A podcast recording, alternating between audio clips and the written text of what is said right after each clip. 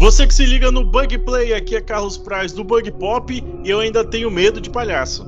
Oi pessoal, tudo bem? Aqui é o Eduardo, eu sou do Cine Clube Passa Mal e eu nunca mais vou fazer a brincadeira do copo na minha vida. O meu nome é Daniel e fique atento aos sinais. Muito bem, hoje vamos nos reunir na mesa branca, dando as mãos. Sim, meus amigos, vamos falar com os especialistas para falar sobre o medo e como a cultura pop influencia boa parte desse sentimento em nós logo depois da vinheta. Dançando boogie, boogie, boogie, bye. Bug Play. Pra editar esse treco vai dar um trabalho depois. É engraçado, né, cara, como é que, tipo, essa parada do medo, dizem que o medo é edificante. Começou, começou, hein? Tá, Depois eu vou te dar. Essa tá abençoada. eu só vou dizer uma coisa, eu moro na frente de um cemitério. Caraca, essa lenda é clássica, meu irmão. Quem nunca morou em cima de um, de um cemitério indígena, não é mesmo? Digo mais, quem nunca comeu uma fruta de cemitério? As mais digo, doces. Digo mais, o Brasil é um grande cemitério indígena. Caramba, maluco, eu, eu vou me eximir de comentar, porque é muito real. Mas é engraçado como o medo ele acaba influenciando em muitas das coisas que nós fazemos, pensamos e até certo ponto da forma como a gente age, né? Quando a gente começa a falar, tipo assim, de algum, de algum medo que é geral, tipo um medo de um fantasma, você diz assim, putz, eu senti uma presença, alguém começa a se benzer na hora. e tipo assim, tu não precisa dizer que aquilo ali é uma coisa que assusta e tal. A pessoa já percebe e já já emite aquele sinal, né, de proteção. Teletransportado para a infância, para aquele episódio assombroso do Chapolin Hum. E aquele episódio assombroso, na verdade, da visita na casa da dona, da dona Clotilde, é da, da bruxa do 71. 71. Terrível. Sei. Terrível. Aquele episódio é assombroso. Eu acho que é. Me lembro quando ele fala lá: quem tá aí é um gato, né? Quem tá aí? aí Satanás, aí ele começa a se benzer. Eu me lembrando.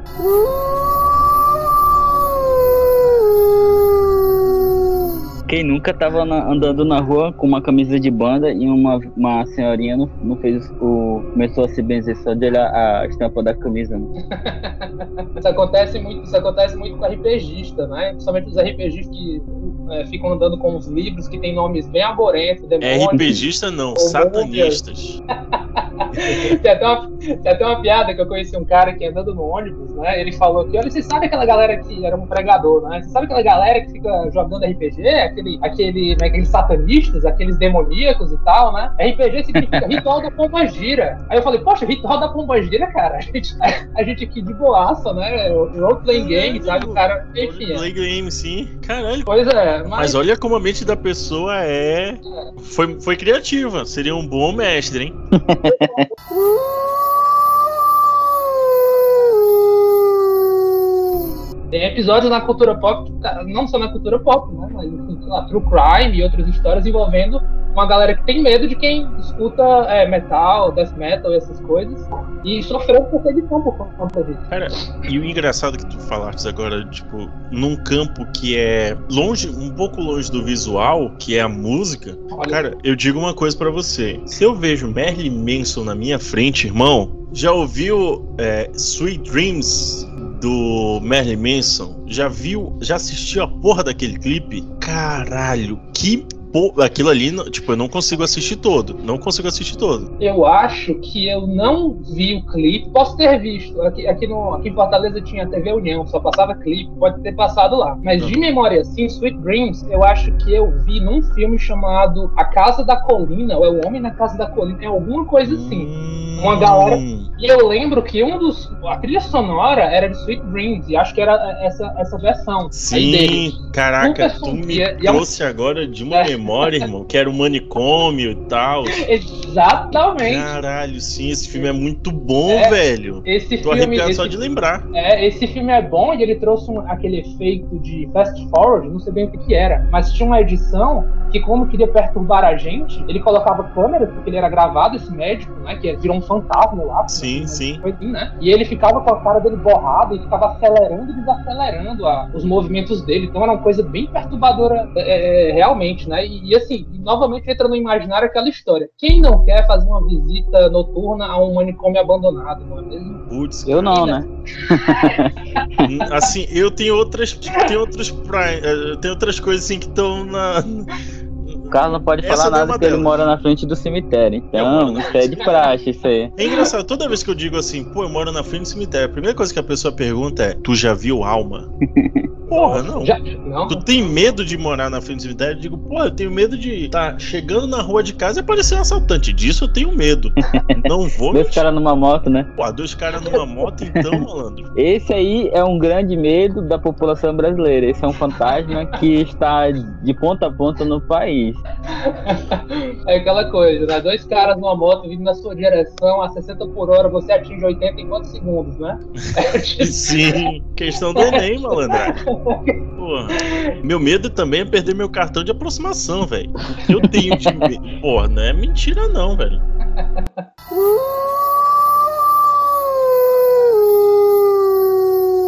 sobre música, você falou do, do Marilyn Manson, ele já tinha uma espécie de marketing todo sinistro ao redor dele. A forma como ele se vestia, como ele se comunicava com o pessoal na época que ele estava em alta, né? Ele tinha uma lenda de que ele tinha- teria tirado as duas costelas inferiores para É. se divertir sozinho, algo, nesse sentido. É, diz, diz- até hoje existem duas histórias, né? Uma é que ele teria retirado duas costelas dele pra autodiversão e tem a história que ele teria oferecido, teria sido uma oferenda pra, pra, pra artes ocultas, cara. É uma história mais cabulosa que a outra, né? O que eu lembro, é, que eu já vi com as pessoas contando, é que a parada do Ozzy Osbourne, né, que foi um dos pioneiros na- com relação a essas, essa temática de música, o rock nasceu com a ideia de que se tem a, a produção em vídeo de terror, porque não poderia existir algo voltado para o terror em música. Tanto que alguns os álbuns iniciais desses artistas, como o, o Ozzy e o Iron Maiden, o, o do Iron Maiden, principalmente o primeiro álbum, estão com nomes de tipo, lobisomem, essas coisas assim, entendeu? Bem terror, entendeu? Aí, tipo, acho que é, cabe nessa ideia aí, as pessoas usando o terror na música. E vou além até do rock progressivo. Você ouve, por exemplo, Pink Floyd, Another Bring the Wall. É, Você assiste a, a, a porra do clipe, é apavorante, velho. é verdade. Ver as Eu não- virando Eu não salsicha. entendia nada. Eu não entendia nada desse clipe, mas ele era amedrontador. Porra, a- começava com aquele barulho de, de trem no trilho. Aquilo, cara, eu passei, eu nunca assisti enquanto era criança a esse clipe todo. Eu via umas partes assim, putz, tal, me impactava. Só de ouvir os trilhos, aquele barulho de trem nos trilhos, nossa, bicho, aquilo ali me arrepiava e eu não, não- Só depois que eu cresci um pouquinho eu fui assistir. Tem, tem, tem obras que é, que é isso mesmo, né? Tem obras que quando a gente é criança, a gente se acha super blindado pra qualquer coisa, que, aqueles momentos que não, é, eu sou, eu tenho algo a provar, né? Eu sou, perdão da palavra, né? Eu me acho muita coisa. Então vai eu sou lá e foda, assiste. eu sou foda. Eu sou- Era isso que eu queria dizer. Porra, eu sou exatamente.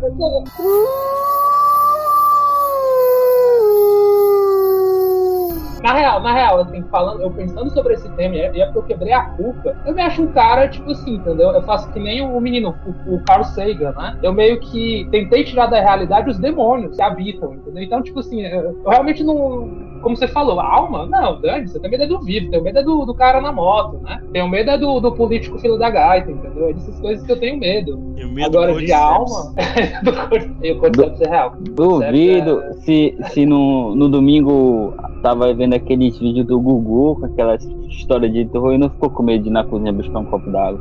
É mesmo, é mesmo. Tinha um outro, eu vou além, eu não sei a idade do Eduardo, é, mas assim, eu vou além. Tinha um, é, era alguma coisa, o Revelador de Mistérios, o Desbravador de Mistérios, com o Padre Quevedo, Ah, sim, sim. malandro, ali. Era do. Era do ali Fantástico, né? A mãe, o, o- a mãe chorava e o filho também, e ninguém via. Ali era complicado, irmão, porque, tipo, várias paradas assim, tipo, eram altamente sinistras, e eu parei de ver, mas Eu, eu, eu era uma criança, tipo assim, eu era uma. De medo, de 0 a 10, eu era uma criança 7. O Padre Quevedo só não é mais foda que o Padre Quemedo, do Hermes e Renato, né? O programa que apresentou o filho, o filho do capeta mesmo. Eu esqueci, É. agora, o nome dele. É, eu esqueci agora o nome dele. Ele se vestiu É o Toninho. Diabo, alguma coisa Toninho assim? Diabo. Toninho Diabo. Toninho do, Toninho do Diabo, com certeza.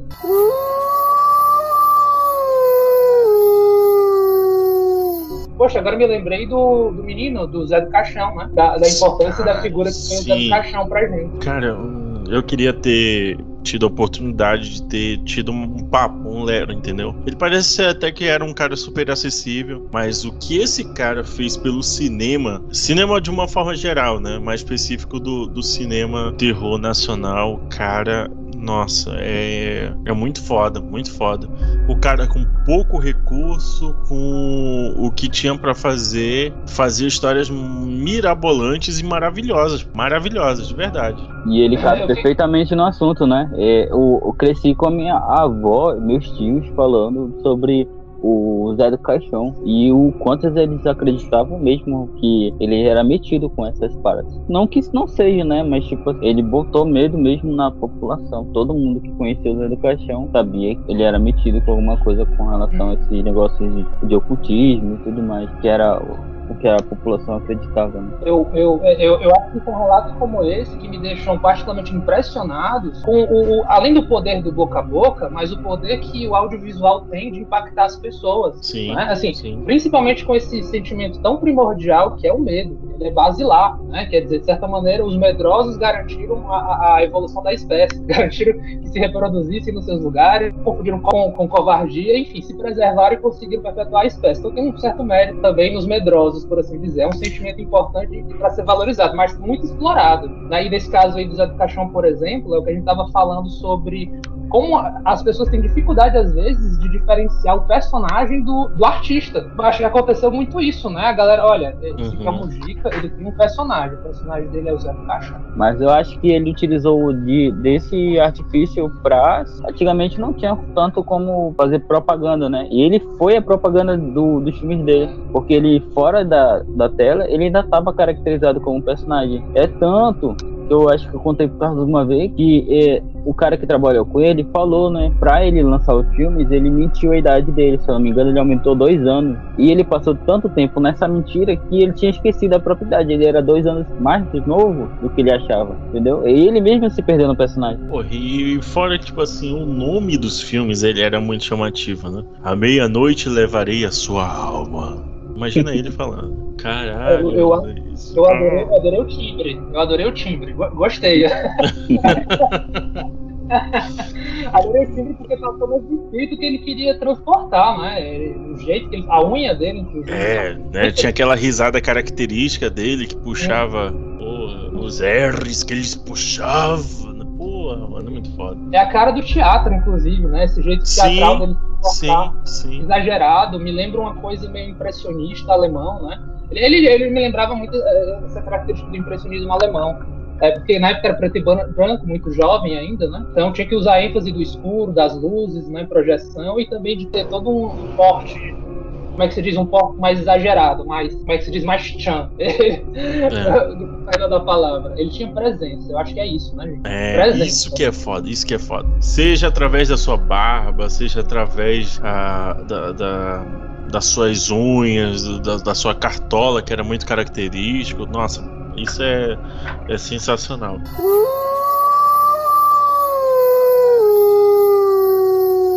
É engraçado porque, tipo, o medo é uma defesa humana, né? E, tipo, querendo ou não, toda vez que a gente vai assistir alguma, alguma pretensão, seja alguma. No caso, que a gente vai atrás, né? Seja uma música, seja um filme, seja uma série, seja uma história, a gente tá indo atrás dessa. Desse sentimento, né? O medo libera pessoas corram sem poder correr, né? E acabam tropeçando e sendo mortas pelo serial killer. pelo serial killer. Inclusive, o Pânico brinca muito com isso, né? Então, é, é- é é incrível como uma parte de defesa tão bem utilizada. Tipo assim, você vai assistir um filme tipo O Exorcista, você sabe que você vai se fuder lá. Você vai ter seus medos, mas você vai porque você quer ter aquela sensação. Isso é foda. da reflexão, até no sentido de que formas de arte são formas que querem nos, nos é, atingir de alguma maneira. A gente quer sentir algo quando está é, de alguma maneira nos relacionando com obras de arte. O audiovisual é mestre nisso porque vai ter justamente esses, esses recursos amplos para nos dar essas sensações, né? Nos fazer lembrar. E aí que tá, hoje a gente tem mais cuidado, né? A gente até fala, olha, esse filme é cheio de gatilho, entendeu? Vai ter violência de, de caráter, de nível de intensidade e tal, isso aqui pode te afetar, né? Então, de alguma maneira, você vai estar tá dando a chance das pessoas revisitarem os seus próprios anseios, né? Os seus próprios medos, assim, profundos às vezes, que ela nem sabe dizer muito, muito direito de onde vem. É algo realmente Sim. racional, é, é muito, muito primitivo. Inclusive, você falou isso agora do Exorcista, inclusive eu vi o programa do Exorcista, né? Também foi uma, um amigo do, do Cineclube, também foi chamado, agradecemos aí o convite, novamente agradecendo o convite, desculpa colocar no meio da fala, Opa. mas queria agradecer, muito bacana, Exorcista, e assim, revelando algumas coisas, pelo menos da minha experiência com Exorcista, posso dizer que, de memória, foi aquele filme que eu só consegui encarar no sexto round. E o que eu quero dizer com isso? Eu tentei umas cinco vezes assistir esse filme e eu não conseguia terminar. Sabe? Porque por motivos de sim, eu, eu tinha medo. Olha, então, falou o cara que disse que ele, tava, ele já tinha expulsado esses, esses demônios do, da vida dele, tá vendo? Né? Ele tá abrindo, e... ele tá.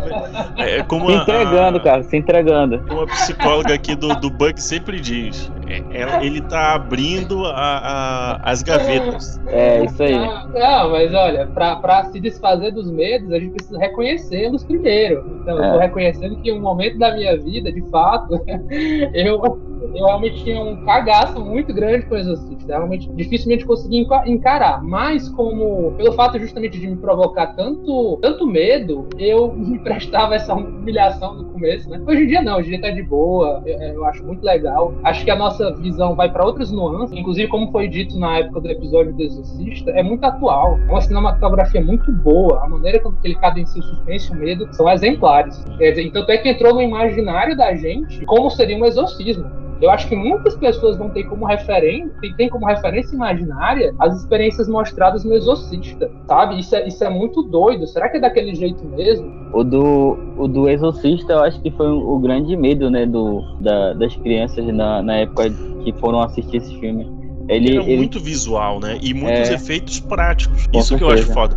É por isso que o filme consegue passar vai passar 100 anos, vai passar 200 anos e você vai ver gente com cagaço. Não envelhece de jeito nenhum. Fora as histórias, né, com relação ao filme, né? Tanto dentro do filme quanto fora, aconteceram várias coisas que fizeram com que o filme ficasse ainda mais com esse ar misterioso, né? Aquilo foi parte do marketing, viu? Pode ser, pode não ser, entendeu? E aí, eu, eu dou crédito, porque pode ser que tenha acontecido. As pessoas vão, vão estar impressionadas, né, com relação a isso qualquer coisinha que acontecer, se for um incêndio, né, todo, todo site queimar, vão dizer que é por causa do filme. Eu acho que teve umas pessoas falando, é, naquele tempo não tinha tanta internet, quando eu era criança, falavam desse filme, que a criança do, do exorcista tinha morrido, alguma coisa assim. Histórias, entendeu? Ou por ela ter feito o filme, entendeu? Os caras submeteram uma criança a fazer um filme desse de terror com um negócio tão pesado e tudo mais. Eu Mas acho eu o, acho o, filme... segundo mais pesado que o primeiro. Por outros motivos, né? é, por outros motivos, porque ele passa a contemplar o corpo da Linda Blair, tanto é que depois ela vai lá e, e, e posa nua, né? Mas é, é, tem toda uma situação bem característico da época, entendeu? Uh! Com todo o respeito à majestade de Exorcista, sabe? É, em reflexão, eu tava pensando, poxa, mas qual outro filme que pelo menos me trouxe uma sensação de quando eu assisti a época, mas uma sensação de, de medo, porque foi um filme bem feito. E eu acho que o Exorcismo de Emily Rose foi bem sucedido, sabe? Nesse, foda, foda. Nesse âmbito. E, e assim, e, a, para além dos detalhes acerca do filme, tem um fato muito curioso eu acho que ninguém mais aqui olha para as três horas da manhã da mesma forma que antes, depois de ver esse filme. Olha. Já tem uma olhadinha para trás aqui, irmão. Opa, opa, pois é, né? Tipo assim, que, que, hora, que hora é essa? Três horas? Minha nossa, na, nada de bom acontece. Nenhuma decisão boa vai acontecer também por volta desse horário, né? Justo, horário justo, justíssimo. Primeiro que se você tem que tomar uma decisão às três horas da manhã, você tá muito na merda, né? o demônio, o demônio, e convenhamos. É, o demônio está sussurrando no seu ouvido desde cedo, pra você estar tá acordado desde três anos. Tem uma metáfora bacana aí sobre essa questão do horário também, né? Isso foi isso foi e está sendo utilizado até hoje, né? Esse, essa parte do, das três horas da manhã, sendo como Sim. a hora da bruxa ou a hora do, do diabo, né? Cara, esse filme é tão foda, ele é tão foda. Várias partes dele, pra mim, é icônico. Não sei se é porque é um dos meus filmes favoritos. Arrisco até a dizer que mais do que o É porque durante a- a- o julgamento, as vozes que nós ouvimos é da Annelise, que é a menina original, né? a, a voz original, da onde se baseou o filme. E você fica assim, caraca, irmão. Te arrepia, velho. Te arrepia. Quando você sabe desses detalhes, né? Desses detalhes mais eh, partidores, pra quem gosta de ir atrás, pesquisar e tal. Tu fica, caraca, irmão. E aquela cena do celeiro que ela que, que aí começa one three six. ah, Eu acho é, a linguagem original, ela é melhor do que o dublado. Uhum. Eu acho que ela passa mais o medo. Que ela fala três vezes, né? O, o, o seis. One, three, three, one, three, three, four, five, six. One, three, four, five, six. Six. Aí fecha todas as luzes, o olho dela fica brilhando. Aí o padre diz: What's your name? E ela começa: pá, pá, pá, pá, pá, pá, pá. Nos chama de legião, por isso, tá, tá, tá, tá. Aí o último é. Nossa, cena foda, foda aquela cena. Me arrepia, tô arrepiado aqui, velho. Cena muito foda, quer dizer, ela convocou quase todos os arquiduques do inferno, basicamente, que estavam eh, estavam dentro do pobre do corpo da, da Emily, Emily Rose, né? Eu me lembrei, eu me lembrei que no Invocação do Mal, eh, salvo engano, acho que é no segundo Invocação do Mal, que eu acho bem legal, inclusive, o terceiro eu achei muito fraco, mas enfim, detalhe. Mas Sim, o segundo, o, o segundo que, que é daquela família na Inglaterra, salvo engano, né? Que o casal Warren vai pra lá. Sim. E sa- não sei se é na hora ou é depois dos créditos que, que eles tiveram, né? Porque, salvo engano, o idoso tá possuído. É, Sim. eu tô, tô tentando recordar agora, né? E daí É uma, falar- é uma criança e ela tem uma É uma voz de um velho. Ah, exatamente. É porque o fantasma é de um velho. Criança Então, é isso. fumante. Isso. Criança, cara, convenhamos, crianças no terror é sinistro pra Dedéu, né? Eu lembrei agora aqui das, das gêmeas do hotel. Como é que é o nome do hotel? Ocean? Esqueci agora, lá do Iluminado. É o Overlook Hotel. Overlook. Overlook, exatamente. Eu vi o Dr. Sono ano passado, tava, nossa, lembrando agora daquelas. Mas eu entendo que foi mais uma obra aí da ficção que mexa muito com o imaginário do pessoal acerca de. Ei, será que vai dar um rolê legal a gente no meio de uma tempestade ficarmos num hotel isolado na montanha? Será que é uma boa ideia? Ficar nessa- nesses locais? complicado. É complicado porque com criança também é, é, é jogar, é jogo baixo, jogo complicado. Eu, Eu- me lembro eu- daquele filme do Christopher Reeve, eu acho que é um dos. A Acho que foi- profecia? Não, é um dos Não, últimos filmes dele, eu acho, que é do A Cidade dos Meninos Ama- acho que- a, cri- Exatamente. a, a Cidade dos crianças louras, né? Amaldiçoados, eu acho. Crianças se lourinhas. E É, é, é isso. foda, foda pra caralho. Que tipo, do nada todo mundo desmaia e, e aí quando acordam as mulheres estão grávidas. E as É, crianças têm. É foda esse filme. E não é Umbrella Academy, né? Vamos crescer aí, que não é o plot de Umbre- Umbrella Academy, na verdade, roubou a ideia desse filme.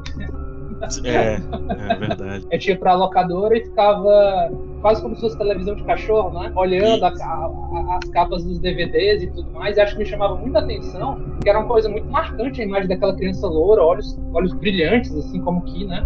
E a capa, enfim, a capa eu acho que eram tipo três na frente e o resto atrás, alguma coisa assim. E aí o- o- os, os olhos vermelhos. Nossa, mãe.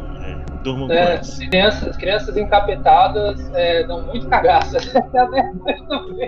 Pô, É tem, um colega, do- tem um colega meu que ele tem um medo, velho. Ele Aí o, o outro falou assim: pô, eu fico imaginando, Quincas, tu sozinho em casa, começa uma criança a rir, tu sai correndo. Eu digo, pô, até eu saio correndo. Se eu tô sozinho em casa, começa uma criança a rir, caralho, quem é essa porra? Ele nunca ia conseguir assistir a profecia, né? Com aquele. Não sei se vocês assistiram, mas aquele ali. Tem uma criança que, pelo amor de Deus, mano, aquele ator Mirim conseguiu dar medo na, na metade da população do mundo, com certeza. Isso. É, é, eu acho que eu não vi o clássico, eu vi apenas o, o mais atual, sabe? Mas, Ah. eu, mas eu, eu quase li o livro, acabei não, não lendo o livro, mas enfim, eu vi o atual. Eu não sei te falar do, do clássico, me perdoe. Ah, o clássico é, é bastante. Eu, eu cheguei a assistir, acho que foi ano passado, né? Me impressionou bastante. Ele tem essa, essa imagem, né? O, do, de filme antigo. Tudo nele é, tem esse mix que lembra um pouco do, do filme do Exorcista, né? A, a criança, o, a, os acontecimentos, a música, a trama do, do filme. Eu não sei se todo mundo assistiu, mas é, é bom não dar muito spoiler, mas é com certeza é um dos filmes que a, as pessoas que gostam de terror deveriam ver. Principalmente o clássico, né? Que o clássico tem um, ele tem um tonzinho Tem um- muito mais gostoso de assistir daqueles filmes antigos, né? É, Eu tô, eu tô vendo as imagens aqui e agora me lembrei. Essa imagem desse garoto sempre me lembrou o vocalista do ACDC. Desculpa. Sim, eu acho que eu acho que é. Exato, eu acho que ele pegou de lá. Acho que ele, ele pegou de referência. É referência. Foi de lá, né?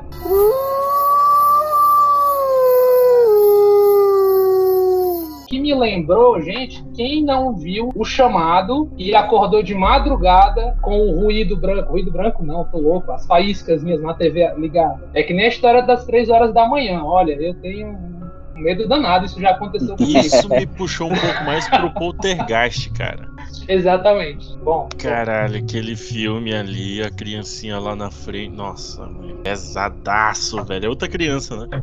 é, E mas- tem uma, tem uma parada que as pessoas. Tem gente que fica direto escutando esse chiado pra ver se eles escutam alguma coisa, entendeu? Já viram essa lenda? Uma lenda, tipo, urbana Eu sobre isso? eu É não igual acho que é a lenda, estação de não, rádio, viu? né? É igual a É, estação isso. de rádio. Eu não acho que é lenda, não, viu? Eu acho que existe uma. Eu vou chamar aqui, existe uma pseudociência, ou sei lá, chame do que você quiser, mas tem aí um, um entendimento, uma galera que acha que de fato você pode acessar outras dimensões, ou extraterrestres, ou espíritos, ou outro plano, se você ajeitar direitinho uma frequência. é, enfim, tem toda uma, uma magia aí, eu não vou saber bem dizer qual é a rotina, e de fato o outro mundo estaria se comunicando através do, do ruído da, da TV, entendeu? Que como se as TVs elas fossem uma espécie de receptor e você consegue ler a linguagem do ruído branco. Agora que as TVs são digitais, acho que não tem mais É. isso. Né? Acabou Chato, a comunicação. Acabou o mistério. Acabou a comunicação. Deu tela azul no, no, na outra dimensão. Desculpa aí, espíritos, né? Agora, só se o Carlos fizer um podcast sobre isso, vamos lançar uns ruídos no, no Spotify pro pessoal ficar escutando 24 horas. Faz. Não, porque eu que vou ter que editar, eu não vou ficar ouvindo. Eu não basta ter que ouvir Ah, Xuxa ao bota em loop, pra saber pô. o que, que ela tava falando, porra.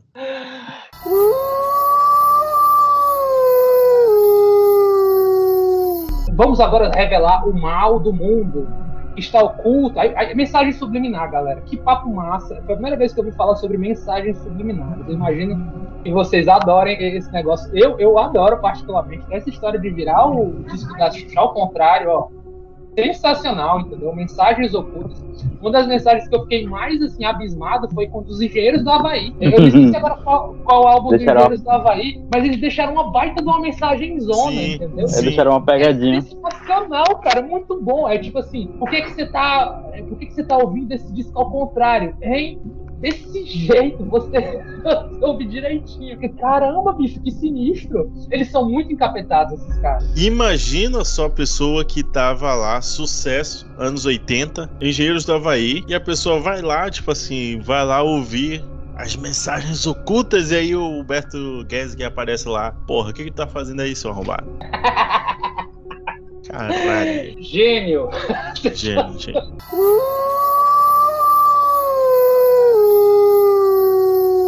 O que que acontece? Eu conheço de longe mais os jogos. Assim, eu não jogo tanto jogos de terror, mas sou fã Sim. de algumas franquias. Por exemplo, agora, sendo bem, sendo bem sincero, eu tenho um baita cagaço com a franquia Silent Hill. Isso eu, eu Era o jogo que eu iria falar, velho. Desculpa, cara. Então. Não, é o jogo que eu iria falar, porque, tipo, não existe coisa mais assustadora do que você entrar naquela escola e, via, e ouvir as crianças. Ou você ouve as crianças é, direcionalmente, né?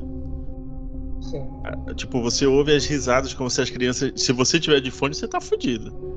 Se você tiver problema cardíaco, você tá fudido. Olha, a minha primeira experiência com o jogo de Silent Hill foi justamente no PlayStation 1, né? O PlayStation primeirinho lá, é, dos 32, 32 bits, é? Eu tô, é, 32 bits, porque depois veio o 64 que foi o Nintendo, Sim. enfim, 32 bits, né? Então, assim, mesmo todo quadrado, aquela jogabilidade completamente dura, turrona, até porque o cara falou, o produtor, né? Olha, esse filme, esse filme, ó, quase um filme mesmo, porque também tem um filme. Eu, eu, eu adoro a adaptação, acho que uma das melhores adaptações de videogame que eu já vi, com todas Sim. as limitações de sua época, mas uma- eu realmente acho isso. Depois, se vocês quiserem conversar sobre, enfim. O É, mas primeiro, o né? jogo si- O primeiro, o primeiro. O segundo é uma porcaria. Tchau, Jon Snow, você realmente não sabe de nada. Certo, Você certo. é uma, uma, uma troça. Nada que tá fazendo lá. Enfim. Mas o primeiro jogo, eu lembro que ele falou, é, os desenvolvedores. E até hoje isso. Não é, não é um jogo de sobrevivência de luta. A ênfase não é a luta.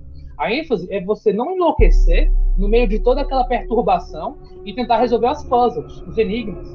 Né? É, posto que o jogo ele tem toda uma, ele dá toda uma importância com a psique do protagonista e as suas perturbações, né? A sua história, o seu background, ele é todo, digamos assim, ele tenta dar uma profundidade psicológica para aquele terror e por isso eu acho que o torna ainda mais perturbador. E claro, né? Aquela pitada gigantesca de terror cósmico, é. Lovecraftiano para lá. Então isso eu acho que realmente bate é, com uns medos profundos muito grandes. Assim. Então Silent Hill é um jogo que, tal qual Exorcista, eu tive fases e momentos para encarar.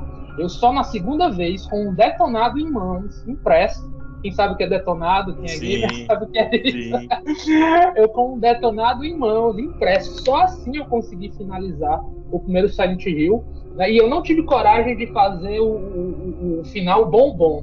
Porque tem isso, né? Tem um final mal, bom, um final que é Sim. bom, e, enfim, as escolhas que você faz. Só que para fazer essas, só que para fazer essas escolhas você tem que dar mais tempo de jogo, tem que, tem que andar por lugares mais sinistros e fazer ações mais, digamos assim, corajosas. E infelizmente eu não consegui o final muito bom, consegui só o final e para mim tava já no lucro. Tá ótimo, né? O Tá resto eu vejo nos reviews.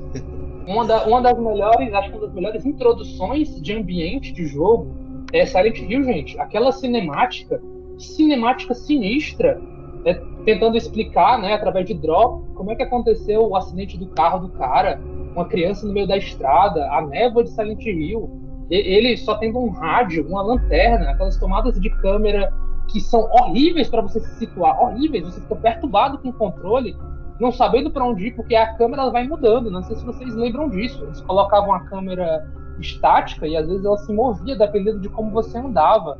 Então, uma hora você estava vendo a cabeça do cara em cima, de repente a câmera estava lá longe e ele estava se aproximando e você tinha que dar um jeito de no controle conseguir fazer esse manejo. Assim. Então, por essas e outras coisas, eu acho que Silent Hill, enquanto jogo, ele, nossa, eu consegui encarar a franquia Resident Evil, né? na época era Biohazard, foi meu primeiro jogo do PlayStation 1. né? Então eu sou muito fã também da, da de Resident Evil. Consegui finalizar sem detonado, mas é, essa, essa eu consegui finalizar sem detonado. Foi terrível. Depois eu usei detonado para conseguir ter os melhores finais, mas enfim. Queria trazer uma curiosidade sobre Silent Hill.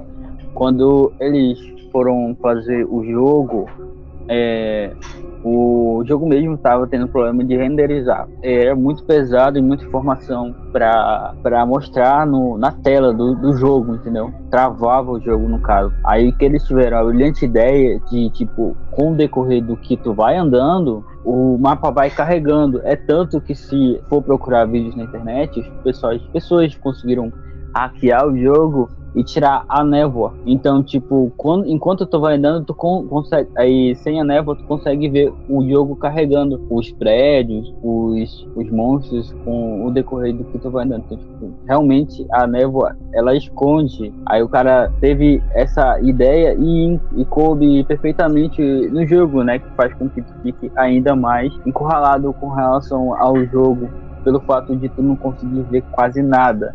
Nada eu já vi um apanhado histórico todo sobre o Silent Hill, né? Desde o jogo, desde a criação, comentários do, dos produtores até os tenebrosos filmes. Você não, você, não, você não gosta nem do primeiro, Daniel? O, o, o, o filme, não, eu não acho que ele, que ele não que ele seja ruim. Só que assim, o jogo, ele é muito bom. Só que eles quiseram inventar e tipo tem tem seus momentos de brilho e tem tipo fanservice que que funciona às vezes, mas poderia ser bem mais adaptado. A gente falou recentemente aqui, já queimando um pouquinho da pauta, de The Last of Us, né? Que fez uma adaptação muito boa do, do, do jogo. Eu não sei necessariamente no que, que o Silent Hill Ou pegou. não. Se você ficou curioso, Olha, cara, ouça o episódio. O carro tá segurando esses, é, segura esses spoilers, tá?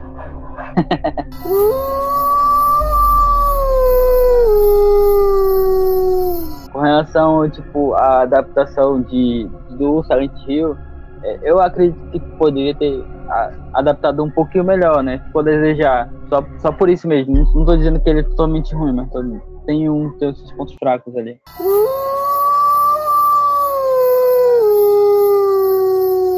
É, é, quando eu, eu acho que essa história de você retirar a névoa do Silent Hill é você tirar um- uma das coisas mais aterrorizantes do jogo, que é o suspense e o medo do desconhecido do que tem à frente, né? Tantos filmes fazem esse recurso, né? Colocam um protagonista que está sem rumo, ele andando por uma estrada, a, a luz do farol só vai até tantos metros, e você tem uma estrada muitas vezes sinistra e não sabe bem o que tem. Eu me lembrei agora daquele filme A Beira da Loucura, que tem toda uma cena de terror envolvendo justamente um cara sinistro andando numa bicicleta enquanto a rua está completamente escura. Se vocês viram esse filme, acho que talvez até lembrem dessa, dessa cena. E também é um horror de cara, é, horror, horror cósmico. É, e também uma adaptação do Stephen King, de passagem. Eu lembrei agora também do filme O Nevoeiro. Senil perfeitamente. né? É sen- senil, é, é sensacional ali, quer dizer, antes de. Acho que é antes de Jurassic Park, inclusive, mas enfim. É, e eu, eu me lembrei agora do Nevoeiro. Eu, tive o primeiro contato com essa obra no, pequeno, no conto que está num livro, Tripulação de Esqueletos, de Stephen King. E assim, adorei o conto e acho que foi uma ótima adaptação. Tanto é que é, é, ele, esse, esse filme, né, o Nevoeiro, ele gira em to- nos top 5 de pessoas que acham que tem um final mais sinistro né, da, da, da cultura pop no- nos filmes de terror. Não sei se vocês concordam, mas eles dão uma mudada no final para realmente deixar muito mais perturbador até do que o livro quis colocar. E uma das sacadas do, do- dessa obra é, é- é mexer com essa história da névoa. Né? Ele, tanto que o nome é o nevoeiro. Essa coisa de existirem criaturas sinistras, criaturas completamente desconhecidas, anormais, de outra dimensão, de- tão perturbadoras assim, que, que elas têm que ficar ocultas na, naquela névoa, posto que parece que uma nova dimensão, por assim dizer, está se apossando ali do Maine, né? Porque tudo acontece no Maine, é, nas obras do, do Stephen King, importante dizer, né? É a região lá onde ele nasceu, sei lá, onde ele vive. Aí tudo, tudo de ruim acontece justamente nas bandas dele. Eu não sei se eu seria tão legal de, de ficar dizendo que tudo de ruim acontece aqui em Fortaleza, no Ceará, sabe? Eu, eu não sei. Talvez eu tivesse alguns receios de fazer isso, mas ele tem moral, ele é perturbado e muito pro- produtivo faz isso, né? Mas então, o Nevoeiro, acho que. Eu, eu quando vejo Silent Hill, me lembra muito o Nevoeiro, é, tanto o conto quanto o, o filme. Thomas Jane, salvo engano, né? O ator que, que é o protagonista desse, desse filme, que fez o Justiceiro. Eu até acho legal.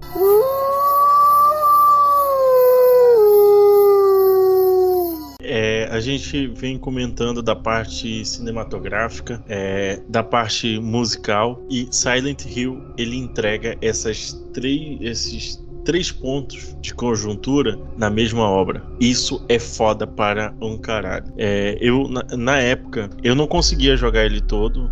E o, então o que, que a gente fazia? Sexta noite a gente ia para casa de um colega e começava a jogar. E aí o que, que acontecia? Em, um dos momentos que a gente estava numa das fases mais agudas, já quase pra zerar, foi embora a luz, cara.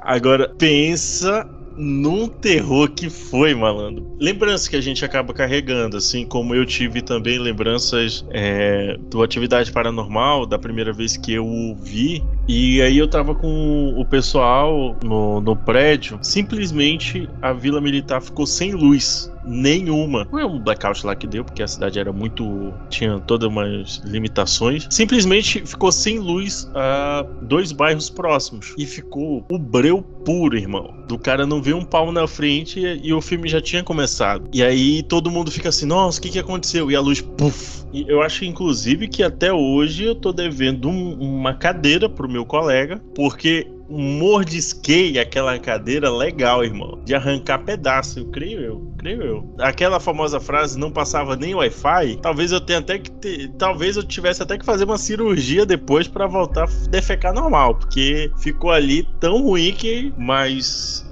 são sensações, são a parada de, de experiências que a gente vai tendo na vida. é, e tudo isso, por mais bizarro que pareça, vai engrandecendo ainda mais quando a gente encontra boas produções que pensam primeiro em quem tá assistindo. Lógico, ninguém vai fazer filme perfeito de graça. Eu quero poder sentar numa cadeira e dizer assim, pô, esse filme aqui foi, interessante. E o que, que a gente tem mais visto aí é o pessoal testando várias ideias, fazendo vários marketings. Eu me lembro de um filme chamado A Forca. Teve uma, uma parada muito grande acerca de um do joguinho, um joguinho de copo. Então o que, que aconteceu? E aqui em Manaus fizeram, uma escola fez a brincadeirinha do. Acho que era do copo. Era da caneta.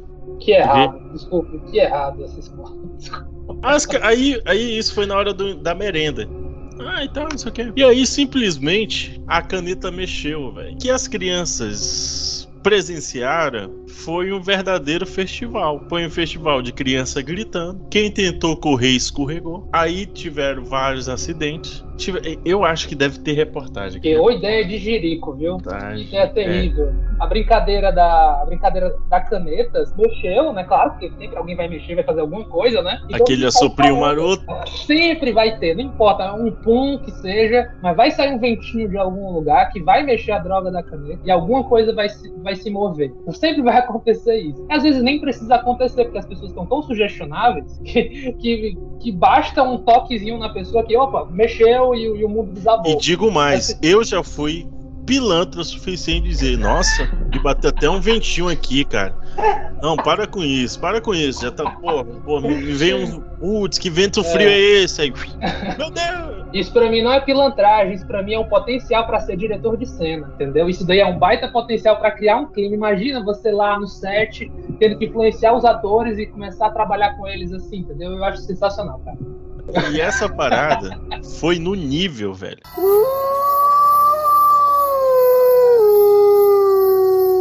O Holocausto Canibal é um deles, né? Mas teve toda aquela história de que, tipo assim, pra criar todo um fuzuê, né, um zum zum zum, eles deixaram os atores pra não fazerem apa- aparições públicas durante um ano, mais ou menos, Pra dizer que eles morreram na, na gravação desse, desse filme, que ele era, era um documentário real de eventos, enfim, de eventos que haviam de fato acontecido. Então, assim, essa galera mexe muito com, brinca muito com perigo nessas horas e vende pra Dedé, o que, que eu vou dizer, né? Quando você enfia o baseado em fatos, a, a, a galera já levanta a sobrancelha e, opa, intrigante, né? Tem um efeito real. E digo mais, velho. Funciona, porque isso, a mesma parada que foi utilizada no, na Bruxa de Blair, foi utilizado anos depois no primeiro Atividade Paranormal, Atividade paranormal. Que assim, o pessoal dizia, pô, tá, isso foi há 9, 10 anos atrás, né? O, Blu- o Bruxa de Blair, ninguém vai conseguir fazer, e os caras foram lá e fizeram. Aí me vem 800 filmes de péssima qualidade pra tentar justificar um- alguma coisa ali que na minha cabeça não, não, não funciona muito bem. Mas ainda assim, cara, é uma parada que dá medo para um caralho, assim, tipo, eu tive essa, essa, essa experiência de assistir o filme e na metade do. Acho que era metade, início. Assim, já tinha acontecido algumas coisas. É, mas quando a Kate é mordida lá pelo suposta, suposta parada, a luz foi embora, velho. E aí, porra. É, eu me lembro que no primeiro Atividade Paranormal, eu consegui ser. Eu acabei sendo infectado por essa coisa do. Ah, é, é baseado em fatos, olha, é uma gravação, então tem toda aquela ênfase na, nas câmeras estáticas, né, que, fazem o filme, por assim dizer, o roteiro do filme. Então ele tem o seu mérito de ter utilizado essa estratégia e, e, de fato consegue mexer com a gente do jeito que a cinematografia escolheu, é contar aquela história, mexe com a gente, consegue mexer com a gente, pelo menos assim, conseguiu mexer comigo ali, eu realmente fiquei com medo. E aquela história, né? Eu acho que tem uma discussão bacana sobre tem jeito ideal de você assistir obras de terror, sabe? Eu não sei qual a opinião de vocês sobre, sobre isso, eu só posso imaginar. Mas acho que é uma reflexão interessante, entendeu? Tipo assim, nas primeiras vezes que eu fui ver lá o Exorcista, que eu mencionei, eu fechava tudo. Era no quarto e eu escolhi, olha, vai ser meia-noite, tem que ser na madrugada, entendeu? Com o quarto fechado, cortinas fechadas, TV ligada, luzes, luzes desligadas e só a TV. Eu acho que tem uma questão de você criar um clima, né? Se permitir. Tem todo esse, esse debate envolvendo os surtos do pânico satânico. Eu acho que a gravação que você mostrou aí mostra como as pessoas estavam altamente afetadas, né? Ah, não, é, eu, eu- disse a menina que viu o capeta. E então arruma de gente veio e pisoteou. Claro que você viu o capeta. Você tá sendo pisoteado, vai ver o quê? Né? Eu, eu não sei, tá vendo? Exato. Qual a, última, qual a última coisa que passa na sua cabeça quando você vai ser pisoteado? É, enfim, fica aí o questionamento. queria, eu queria puxar um, dois bait que aconteceram, um, um mais que o outro, sobre alienígenas, esses filmes que causaram medo e as pessoas propagaram esse medo com essas histórias de boca a boca. Foi Contatos de Quarto Grau, com a Mila Djokovic, e Sinais, que até hoje, de vez em quando, aparece alguma plantação com aquelas com aqueles de desenho e todo mundo começa a, a ficar maluco e tudo mais com relação a isso. Teve bastante teve bastante acontecimentos com relação a isso, tipo, as pessoas, eu lembro do contato de quarto grau com as pessoas, não, é um é um documentário, tem tanto o filme quanto as imagens reais. E as duas são imagens é, filmadas, umas com os atores famosos e as outras com tipo fossem pessoas normais. Acho que, acho Daniel que você tocou num ponto interessante, bacana, que é a como é que se diz, o, a culpa ou responsabilidade ou a genialidade, chame do que quiserem, de Steven Spielberg em contar histórias e mexer com o nosso imaginário é, de medo, de criaturas, né? A gente tem um exemplo clássico do cinema, que é o Tubarão, por exemplo. É, ele gerou, gerou uma grande onda de pânico e pavor de você tomar banho na praia. Teve só uma, uma alteração de contatos aí, porque esse é o quarto grau, do Spielberg é o terceiro. Desculpa, não, é, é, porque ele falou, ele falou quarto grau, que é com a Jovovic, e eu lembrei que ele fez o de terceiro grau, não é isso? Eu, eu me lembro de ter assistido Contato de Quarto Grau no cinema, saído impactado, mas com um pezinho assim atrás, entendeu? Eu me lembro que isso deu maior BO pra Mila Jokovic, que depois teve que dizer assim, não, gente, era fazia parte tudo de uma, é, como é que se diz, de uma Estratégia de marketing? Estratégia de marketing e tudo mais. Ela veio a público. Eu acho que é por isso que ela também nunca mais fez filme que não fosse com o marido dela. Que a primeira vez que ela fez fora, deu, deu BO, entendeu? Vou mandar a série aqui. É... Recentemente eu até tinha indicado ela pro Carlos. Eu devorei essa série. Ela foi, foi uma série assim, que me pegou. E como a gente está falando sobre esse assunto, sobre medo e tudo mais, me lembrou no decorrer da série não deu para puxar ela aqui, mas eu vou usar ela como uma indicação. Ela tá na Prime Video, se chama A Hora do Diabo. Ela é uma série que não vejo muita gente falando sobre. Ela é muito interessante. Tem várias tem várias coisas que eles vão eles vão te pegar. Eu vou deixar no suspense aqui, eu não vou dar muitos spoilers, mas tem a ver com o horário das três horas da manhã tem a ver com uma trama, tem a ver com. Não sei se eu falo essa parte. Tem a ver com um pouco de viagem no tempo e de uma forma que funciona muito bem, entendeu? Não tem uma parada que vai perder a mão. É, tudo, tudo chama a atenção, o porquê do que ele consegue, é, porquê que consegue essa viagem no tempo e o que acontece no decorrer da série tudo, tudo chama muita atenção. É uma série com vários mistérios e com possivelmente uma segunda temporada. Eu gostaria que tivesse, na verdade, porque ela deixa muito, muitas coisas em, em aberto. Não que, que isso seja é, ruim, mas tem uma pontinha no final do, do, da série que, que vai deixar tu com aquele gostinho de quero mais. Peter Capaldi, né, faz parte do, do dessa série investigador do Batman também está nessa série. Boa recomendação aí. É, é, então, se eu puder, se eu puder recomendar é, nesse momento, me vieram duas. Eu posso dar uma roubadinha rápida, falar assim rapidamente de um e depois de outro, assim, dar um salto bem rápido. Se pode, pode ir lá, vai lá. Pode dar. É, é, é, então, eu acho que o Mike Fleming na Netflix tem feito um ótimo trabalho em, em fazer uma, uma adaptações e versões de séries de terror que eu acho que dá modernidade bem da atenção.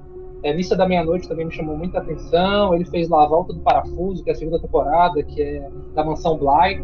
E a primeira, que eu acho que é a melhor, é justamente a da Residência Rio. Então eu acho que foram séries muito legais que vão mexer justamente com o drama e aspectos do terror bem intensos e interessantes. Qualquer coisa do King, gente, tá, tá valendo. Assim, ele, tem muitos, ele gosta de muitas coisas, então tá valendo. Tá aí, segunda sugestão. Agora a terceira que eu queria oficializar é, a indicação de uma série meio obscura ali na Prime Video, creio que ainda está lá, uma série que me chamou a atenção, é, que vai lidar, é, cada temporada, ela é como se fosse antológica, então cada temporada, que são apenas quatro, é, vão lidar com histórias diferentes, tá bom? É, tem um arcozinho fechado por cada temporada, se chama Channel Zero ou Canal Zero. Eu não lembro agora dos nomes da produção e tudo mais, assim, realmente não sei te falar, não saberia dizer quais são os nomes da produção, mas é uma história, são histórias de terror que parece que tiveram por base creepypastas ou lendas urbanas, de, de, lendas urbanas da internet ou lendas da internet que foram adaptadas e tornadas justamente essas temporadas. Então cada temporada tem um nomezinho específico, carinhosamente, porque envolve justamente essas lendas.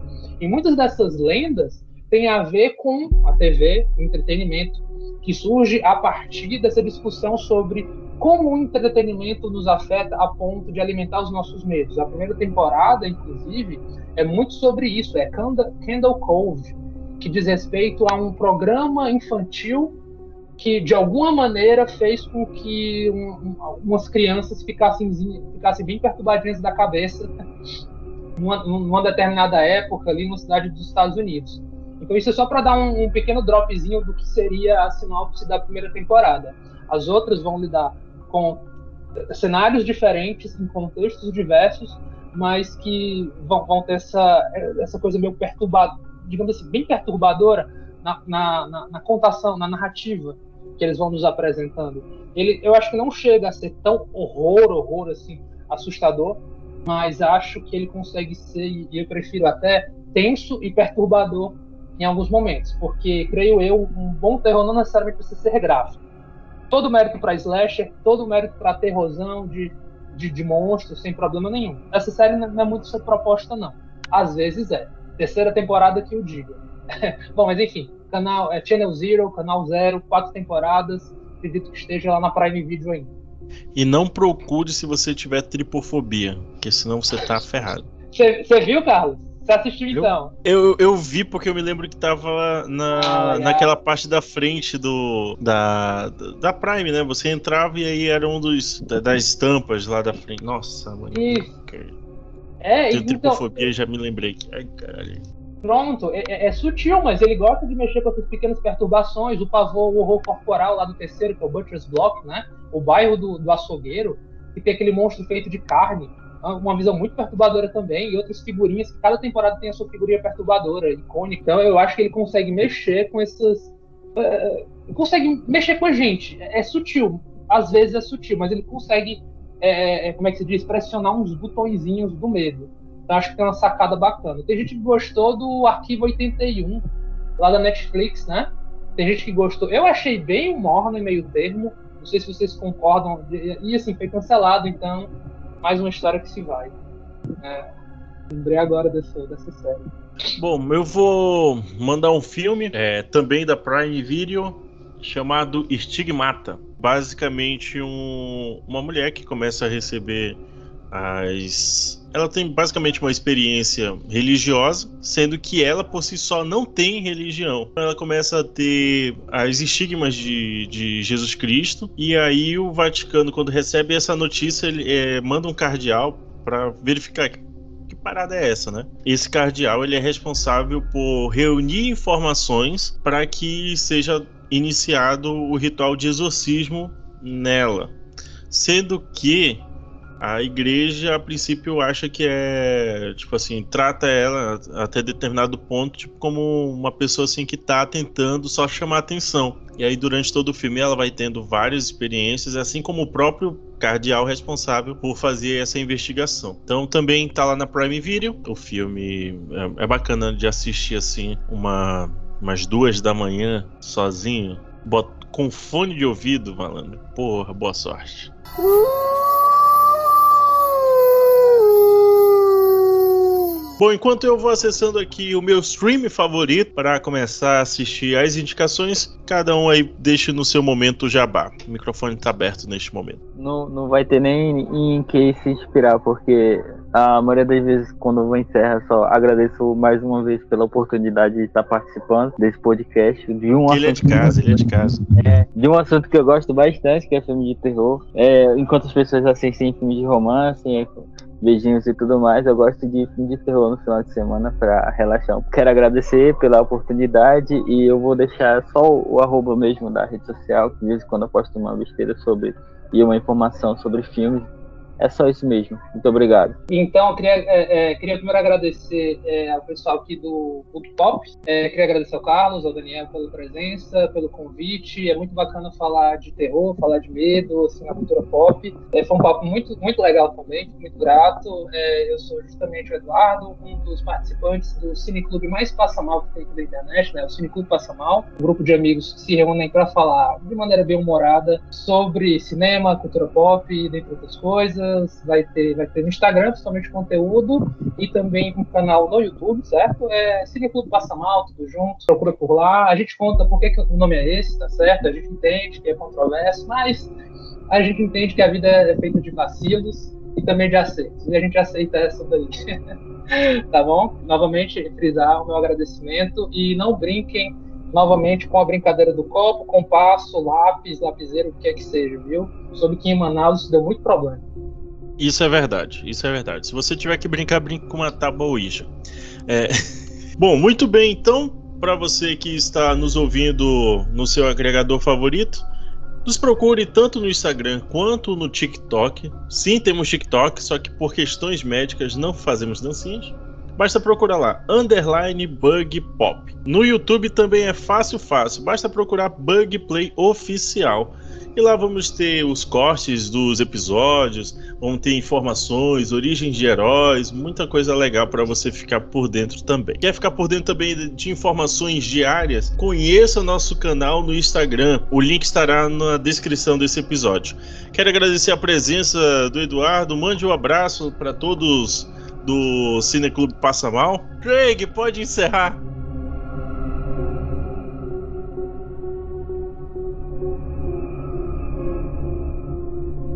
Ooh.